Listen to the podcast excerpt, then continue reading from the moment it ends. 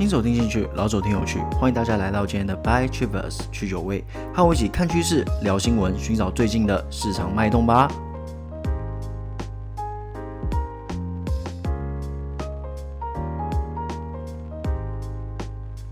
各位星期一早上好啊！不知不觉一个礼拜又过去了，新的礼拜又来了。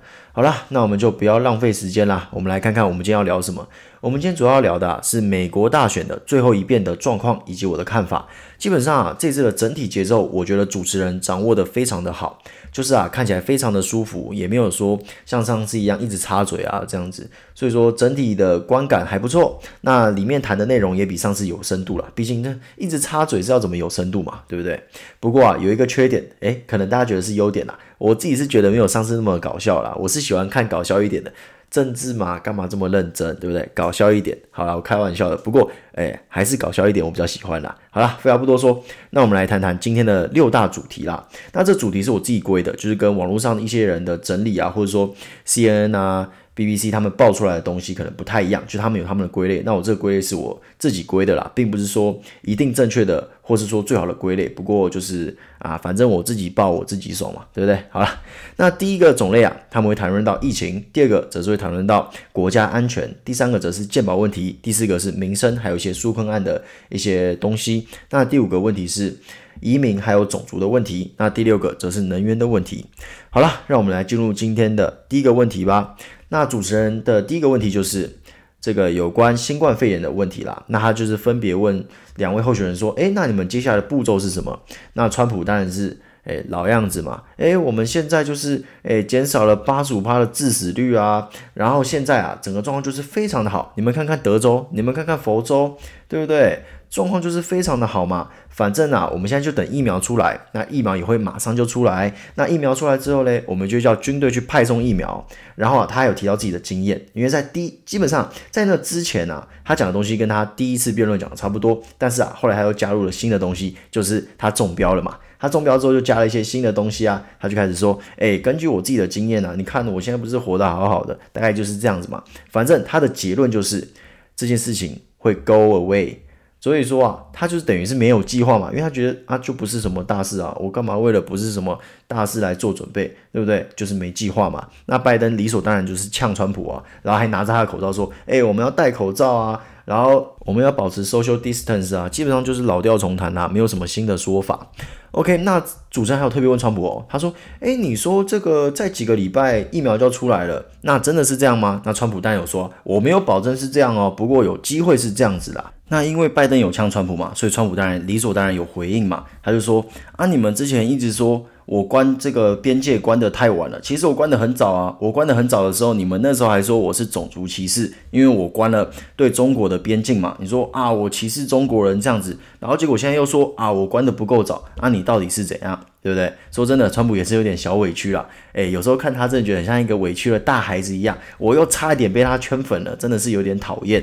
OK，那拜登啊这边还是继续说啊，你当初啊你一直说哦，习近平他处理得很好，中国处理得非常好，然后结果现在呢，你又讲的跟之前完全不一样，那现在又开始怪中国啊，怎么就是完全相反？OK，那当然讲到疫情，就一定逃不了一个话题，就是要不要开放这件事情嘛。刚刚的 border 已经被川普拿出来讲了，那我们现在来讲现在的状况嘛。现在状况就是说，美国的两位候选人，一个是打算想要开放，那另外一个看似是不太想开放。那主持人理所当然就问他们这个问题，就是说，诶，那这样会不会对这个经济有所影响？OK，那状况是这样啦，川普一定是呛拜登啊，他直接呛拜登，呛得很直接哦。他说：“我们不可能跟拜登一样锁在地下室嘛，或许他从其他地方赚很多钱啊。”其实这边就是暗示他说：“诶，你是不是从乌克兰那边有收回扣啊？因为最近通乌门的这件事情吵得很凶嘛，就是川普这个阵营一直在打这件事情啊。”那拜登这边的回应是这样，他说：“我并没有说我不要开放，我也是要开放啊。其实我跟你是一样，我们我都要开放，只是我觉得我们必须要有更多的措施，更多的这个 standard。”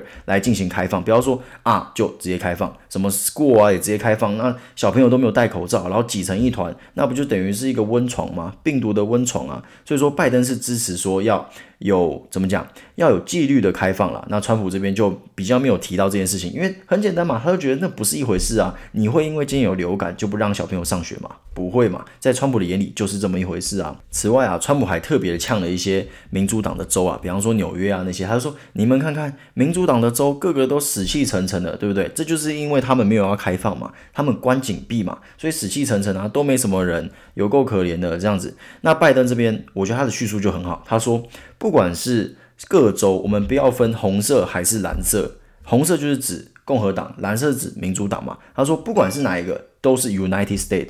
我觉得这是非常好的，我觉得这比较有大度啦，就是听起来你会觉得说，哇，这个候选人是有总统格局的啦。此外啊，还有一个是逃不过的话题，就是啊，川普曾经在跟记者表示说啊，他其实非常害怕新冠，他觉得新冠很恐怖，但是呢，他对大众又是另外一番态度。这在第一次辩论啊，拜登就拿出来讲，这边理所当然还是要拿出来讲。而报道这则新闻的，还是当初揭露水门案的传奇新闻记者之一啦。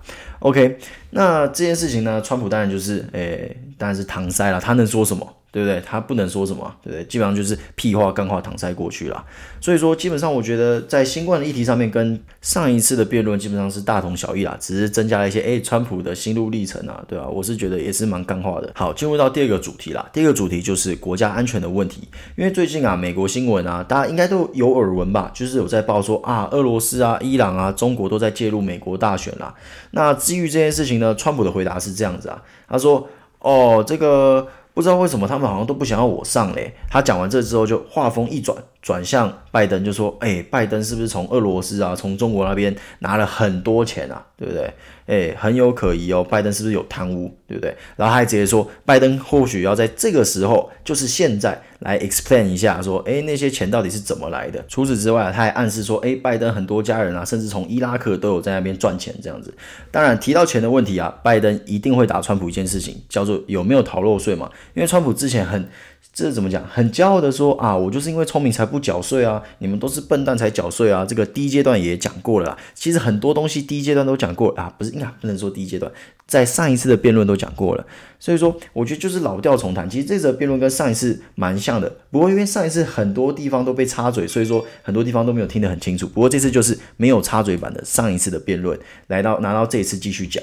所以说很多东西是重复的，不过有加一些新的东西。OK，那川普这边是有拿出一个新的。说法叫做，哎，we're prepared 哦。不过我这边是不觉得川普有 prepaid 的啦，因为他到现在还没拿出相关的文件，基本上就是只要扯到逃税的这件事情，他就是插科打诨带过去啊，就说啊，我有付啊，我付很多啊，但是你叫他拿出文件，他还是没有拿出来嘛，对不对？OK 啦，那除此之外啊，拜登还有提到说，哎，川普在。中国有一个秘密的这个账户，然后还有给中国政府缴税啦。那川普这边其实讲的蛮合理的，他说我就是一个生意人啊，我在当总统之前我就是一个生意人啊，对不对？那你说我为什么不能在那边有一个 account，对不对？这很正常嘛。但是其实他也没有讲的非常仔细啊，因为毕竟其实这也不是三言两语能讲完的，他们一人大概只有两分钟可以做解释啊，甚至还有只有几十秒可以做。及时的反抗解释，这是规则嘛？我也不知道，我也不知道为什么要这样定。反正就是他们能讲的东西其实蛮短的啦。毕竟有统计，川普大概整个九十分钟讲了四十一分钟，拜登好像讲了诶三十五六分钟左右吧。你要说四十一分钟里面有六大主题，他不可能每个都交代的非常完整嘛。所以说，诶，我是觉得川普的这个回答我算是认得下啦。那这是我自己以一个听众，就是说把自己假装成美国人，有没有？假装一下自己是 USA 人种啦，就是以那种心态去听。我会觉得，诶，还可以接受这样子。那至于讲到这个国家安全问题啊，一定逃脱不了中国话题嘛。那讲到中国话题啊，其实，诶。拜登就蛮强势的哦，跟大家想象中的啊，拜登一定是哇尽量退让啊，忍辱负重啊，完全不一样。他直接就讲到重点，我觉得真的有讲到重点啦，就是智慧财产权的问题。因为在中国啊，你如果美企要进入到中国，你可能要分享你的智慧财产权啦。那拜登就针对这个问题做出很严正的说，我们之后不想要再这让这种事情发生了。如果我上台之后不会再让这种事情发生了。除此之外啊，他继续呛川普说，哇，你就拥抱。普丁啊，拥抱习近平啊，对不对？你拥抱他们就算了，你还打击我们的盟友。这边的盟友应该指的就是欧洲啦，因为毕竟其实川普对欧洲还蛮强势的。那川普这边也有做出解释啊，说到中国，我让中国买了一堆农产品，我还提高了钢价的关税。你说我是不是很严厉啊？对不对？我让大家都赚钱啊，那些农民很 amazing 的农民都赚到钱了啊。这边我要跟各位说一下啦。之前上个礼拜吧，还上上个礼拜，中国又大买美国的农产品了。各位，在这个时间点大买美国的农产品，请问到底是帮川普还是帮拜登？这个东西我就点到为止，各位自己想啦。这中间的分析，我其实好好几集之前就讲过了，我这边也不想再讲了。我们就把 focus 在这次的辩论啦，不要再讲说之前的事情了，要不然哇，这集就没完没了了啦。反正讲到这边啦，川普就是滔滔不绝啦，就是蛮多干话跟废话这样子，基本上就是。第一次辩论讲的东西，这边再重复一遍，这样子。好，那再来第二个国家安全问题，就是北韩的问题啦。那因为最近北韩在发射飞弹嘛，那川普的这边的解释就是，我跟金正恩非常的麻吉，反正就是说我跟北韩政府很麻吉啦，所以没有问题。我们是麻吉，所以麻吉的事情就是没有问题的事情。北韩啊，虽然是一个麻烦，但是啊，因为我跟他关系很好，所以没问题。那拜登这边就讲的蛮实际的啦，他就直接说北韩就是个问题啦。除此之外，他还再度重申半岛无核化这件事情。那基于这边的话呢，我觉得这边的叙述拜登是比较占优势的啦，因为毕竟哇，你什么都没有问题，马吉就没有问题了，是不是？马吉就不会打架了吗？我觉得这是有一点让人匪夷所思的解释方法啦，就说啊，因为我跟他关系很好，所以没问题。这会让怎么讲？我觉得会让选民会觉得说，哇，他最近诶一直在那边射飞弹，搞那些有的没有的，你不会怕吗？对不对？而且那些飞弹是可以打到美国本土的哦，真的是会有一点怎么讲？我会觉得有点太嗯太轻敌了啦，有点这种感觉。毕竟美国跟北韩一直都是哎一下是还不错，一下好像又有点交恶。反正就是，毕竟说到底说到底说到底，北韩还是比较听中国的嘛。那如果你今天你美国要跟中国采一个对抗的态势，那我就问你一句。你跟北韩的麻吉程度，麻吉得过中国跟北韩的麻吉程度吗？应该是比不过吧。那如果是这样的状况之下，你对北韩不是更应该有警戒心吗？所以我觉得，纵观这样子解释下来，我觉得拜登会比较让我觉得幸福啦。OK，那接下来就讲到鉴宝问题啦。那鉴宝问题啊，其实川普就是插科打诨了，他真的没讲什么东西，他只讲了一个东西，叫做奥巴马鉴宝就是一个废物鉴宝，就只有这样子了。其他的都没有讲，他没有讲出什么其他。我觉得说，诶，你要在改善健保啊，既然它是废物，那你要怎么改善？他也没有讲。那拜登这边其实有提到一个东西，叫做减少这个药物的价格啦。那这之前川普也有提到过，所以我觉得这就是双方都有的政策嘛。基本上美国应该也会往往这方面去努力啦，因为毕竟美国的药价啊，美国的医疗真的是有点贵啦。那他有提到一个，我觉得蛮重要的，我觉得拜登讲这个讲得非常好，就是说他觉得啊。全民健保这件事情，就是要每个人都要受到健保的庇护啦。比方说啊，穷人就没有健保，穷人就活该去死，对不对？他已经够穷了，那他去医院也有缴不出那些钱，而不是真的叫他去死嘛，对不对？那除此之外啊，川普还要再打击拜登一点，叫做，诶，那你这样子是要那些私人健保，诶，有没有解散吗？你要他们倒闭吗？你要让那些人失业吗？那拜登这边讲的也是，我觉得是讲的蛮好的哦。他有说啊。我支持这个国家健保，但是啊，不代表说我反对私人健保。恰恰是因为我也支持私人健保，所以我才在民主党的初选脱颖而出。原因是什么？因为拜登觉得这是可以双向并行的。你比较穷的人嘛，你就去选择国家的健保，那可能你的医疗的状况可能就不会比较好嘛，你提供的医疗资源可能就没有那么好。那你有钱人就可以选择私人健保。那我在我这边看来，我也是觉得两不重复啦，毕竟你的客群不同嘛。所以说，我觉得拜登这边是蛮得分的。那接下来啊，就要讲到民生还有纾困啦。那这边的话，我们先谈谈税率的问题啦。因为基本上税率也是拜登跟川普一个很大分歧点。那川普说啊，美国很有钱，我们不需要课税啊，我们干嘛要去课那些这个公司税？没有必要嘛。股票继续涨不好吗？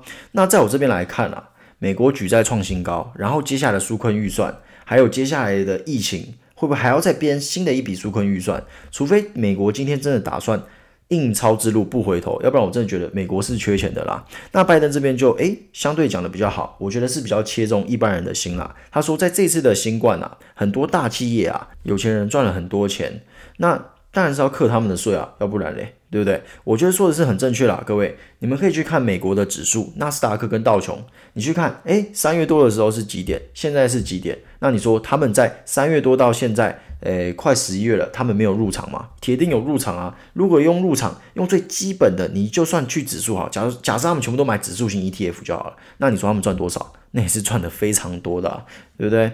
所以说啊，我觉得，诶，他基于这一点说要课税，我觉得算是蛮幸福一般民众的啦。OK，那再来就是纾困案的部分，川普这边是说啊，裴洛西是完全不想要过纾困案。那我这边是觉得川普说的没错，如果我是裴洛西，在这个节骨眼，我真的没有必要过纾困案。一来，我之前就说过了。我们现在过纾困案，基本上就是添一个变数。我干嘛添一个变数？现在的拜登就是稳稳的领先嘛，虽然差距慢慢在缩小，但是如果你砸下这个变数，难保川普不会突然超车啊。所以说，以裴洛西以民主党的最大利益来看，现在就是稳稳的走，尽量不要增添变数。第二个就是说，诶。未来以现在的态势来看，未来民主党很有机会在两院独大，那到时候就完全不用去谈一个诶需要和共和党妥协的纾困预算，他们完全可以依照自己的意思重新拟定一个属于民主党的纾困预算，把民主党的效益、把民主党的利益极大化嘛。那川普除了觉得诶裴洛西不想要通过这个预算之外，他也觉得裴洛西他们提出来的民主党的纾困就是属于民主党爽到民主党州的纾困嘛。其实这是废话嘛。如果是我提纾困，我一定是爽到自己要，干嘛爽到你嘛？对不对？那至于在基本工资这边啊，目前的状况是说，诶拜登希望说可以把基本工资调到十五块。那川普是觉得说，诶我们要依照各州来进行决定啊。那这点我是蛮同意川普的看法啦。毕竟不同的地方消费不同嘛。比方说台湾的北部跟台湾的南部消费成本就是不一样啊！我这边没有说啊，北部消费比较高就比较屌，南部比较低就比较烂，绝对没有这回事，就纯粹成本的不同而已。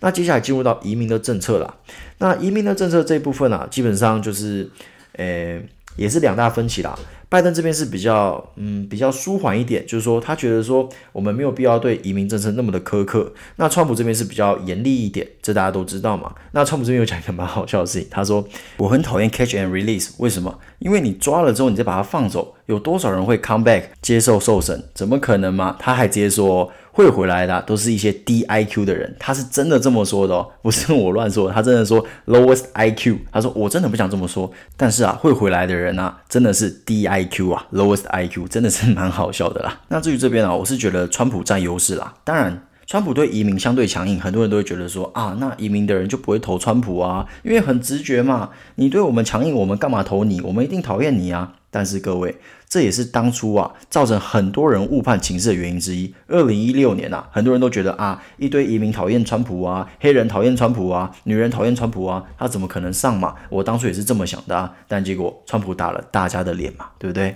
事实上啊，移民者或许相反的是。川普的支持者也不一定哦。为什么？我举一个例子啊，大家就都明白了。今天啊，如果有一个产业，政府总共补助一亿元，那你已经进入这个名单啦，你已经是这个名单的企业家了。那我请问一下各位，你会希望之后的审查机制难一点还是简单一点？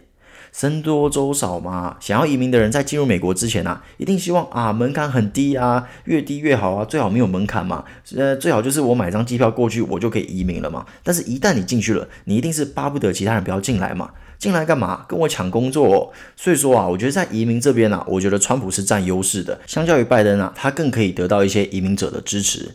好啦，那接下来啊，我们就要讲说，诶，有一句话贯穿了整个辩论是什么？川普一直问说，拜登，你为什么不做？你之前当副总统的时候，为什么你都不做？你一直说啊，如果我成为总统之后，我要怎么做？怎么做？怎么做？那为什么你在当副总统的时候你都不做？为什么嘛？你给我们一个理由啊。那拜登只回了一句话：Republic Congress。为什么？因为共和党掌控了参议院嘛，所以变成说很多法案啊，可能都死在共和党手上。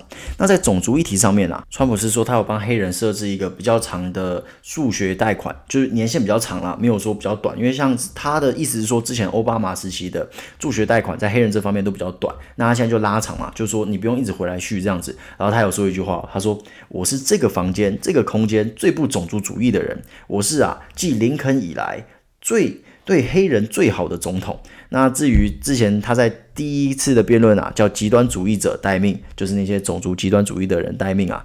诶，所以说我对他说，啊，我是最不种族主义的人，这件事情我是不予置评啦。那至于拜登的话，也就是漂亮话一直说嘛，所以说就这个趴，我是觉得没输没赢啦，两边都差不多啦，一个说漂亮话，一个诶，一个说干话啊，就是没输没赢这样子。那接下来进入到最后一个部分啦，能源政策，这也是我最关注的一个地方啦。总而言之，就是川普支持石油，拜登支持再生能源。不过啊，各位，我觉得趋势就是趋势啦。绿能就是一个趋势，无法改变的趋势。虽然拜登上的话，绿能的气势一定会更旺。但是啊，之前跟各位做过很多很多的分析了，许多百年的石油公司也开始慢慢朝再生能源进行转型。你说这是不是一个趋势？那至于其他方面呢、其他的内容基本上就跟第一次他们的辩论的内容是差不多的。那有兴趣的朋友可以诶回去听，我也有讲第一次的辩论。虽然我觉得诶有点浪费各位的时间，不过诶还是有讲一点点东西啦。有兴趣的可以回去听。好啦，那总而言之啊。这场辩论我觉得就是五五波啦。那拜登就内容来说是比较好一点，不过他的讲话真有点老态龙钟啊，就是讲话一直重复，然后有点像结巴，然后语速又特别慢。我觉得相比于上一次，我觉得上一次还比较好啦，真的比较好。那普哥老样子啊，一样充满活力，而且他讲话的魅力啊，真的比拜登强很多啦。